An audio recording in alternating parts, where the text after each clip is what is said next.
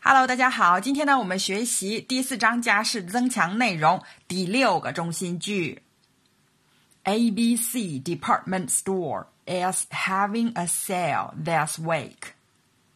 这个星期，ABC 百货公司在特卖。ABC department store is having a sale this week。下面，请大家说出接前面中心句的三种情况。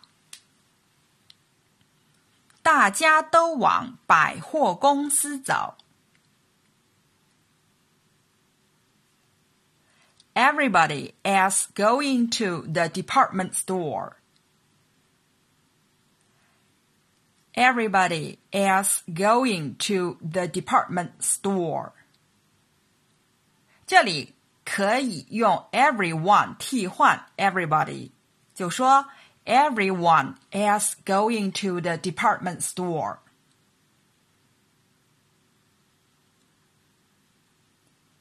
电梯服务小姐迎接我们。The elevator girls greet us. The elevator girls greet us. Great 呢，就是动词欢迎、迎接的意思。在高级的百货公司里面，电梯里是有帮助按按钮的服务小姐的。五楼女士上衣正在特卖。There are some very cheap shirts on the fifth floor.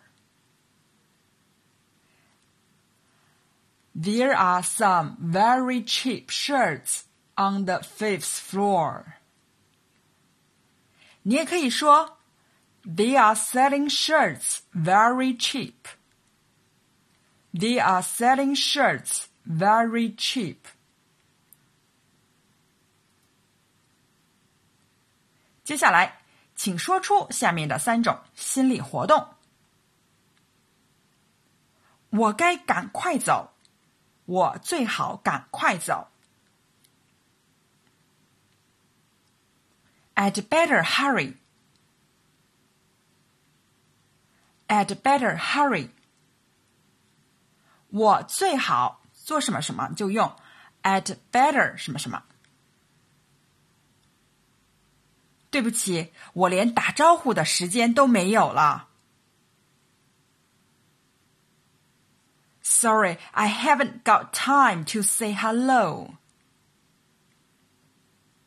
Sorry, I haven't got time to say hello. 没时间呢，你可以说 haven't got time，或者是 have no time，又或者 don't have time 都可以。打招呼就是 say hello。喂，那是我的，是我先拿的。Hey, that's mine. I had my hands on it before you did.